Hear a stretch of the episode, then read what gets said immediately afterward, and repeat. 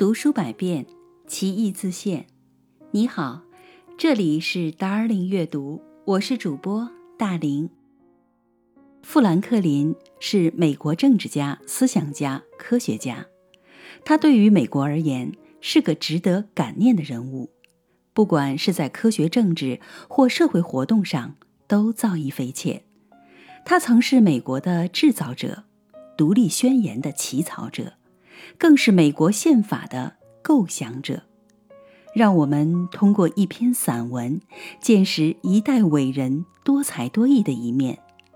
而在这篇文章当中，我们见到的是他所表达的对人生的理解和对生命的关怀。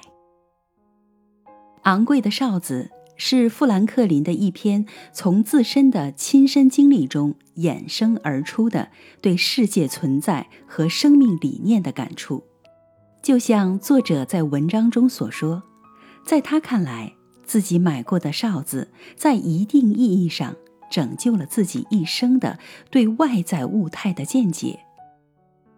这篇文章是富兰克林关于人与外在物态变数的。精辟篇章，语言诚恳，娓娓诉说，发人深思。昂贵的哨子。有一次度假，朋友们在我的口袋里塞满了铜板。那时我还是一个七岁的小孩，拿着钱就朝一家专售儿童玩具的商店跑去。突然，一阵哨音把我给迷住了。一个男孩手里拿着只哨子，正在吹呢。于是我掏出身上所有的钱，也买了一只。回到家里，我洋洋得意地吹着哨子，满屋乱窜，一家人给我吵得鸡犬不宁。但我一说出哨价时，哥哥姐姐还有堂兄堂弟们全都嘲笑我是个十足的傻瓜。糊里糊涂被骗了四倍的价钱，多付的钱可以买许多好东西，我感到十分委屈，伤心的哭了，羞耻，甚至超过了哨子带给我的乐趣。这件事深深地印在了我的心里，对我后来的人生也起了不小的作用。常常，当有人怂恿我去买那些我根本不需要的东西时，我便提醒自己，可不要为一个哨子就出大价钱呀。因为我已懂得了节省开支。在我成年进入社会后，通过人们的言行，我见了形形色色为了他们的哨子而付出惨重代价的人。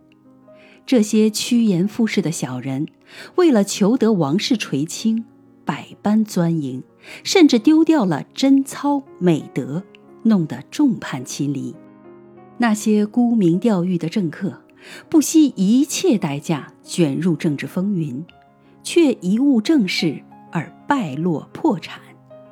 那些牵令的守财奴，为了发家致富一毛不拔，放弃了同胞的尊重。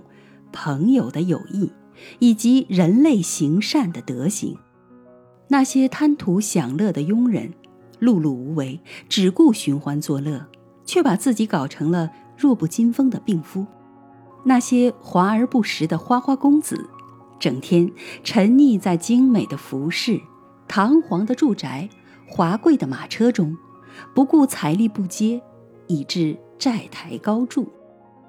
可怜。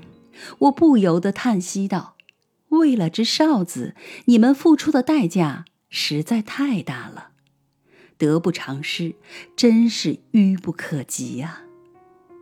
由此，我悟出了一个道理：大凡人世间的苦楚，是由于没有对事物做出正确的估计，盲目行事，而付出过高代价造成的。读书百遍，其义自现。Darling 阅读，下期见。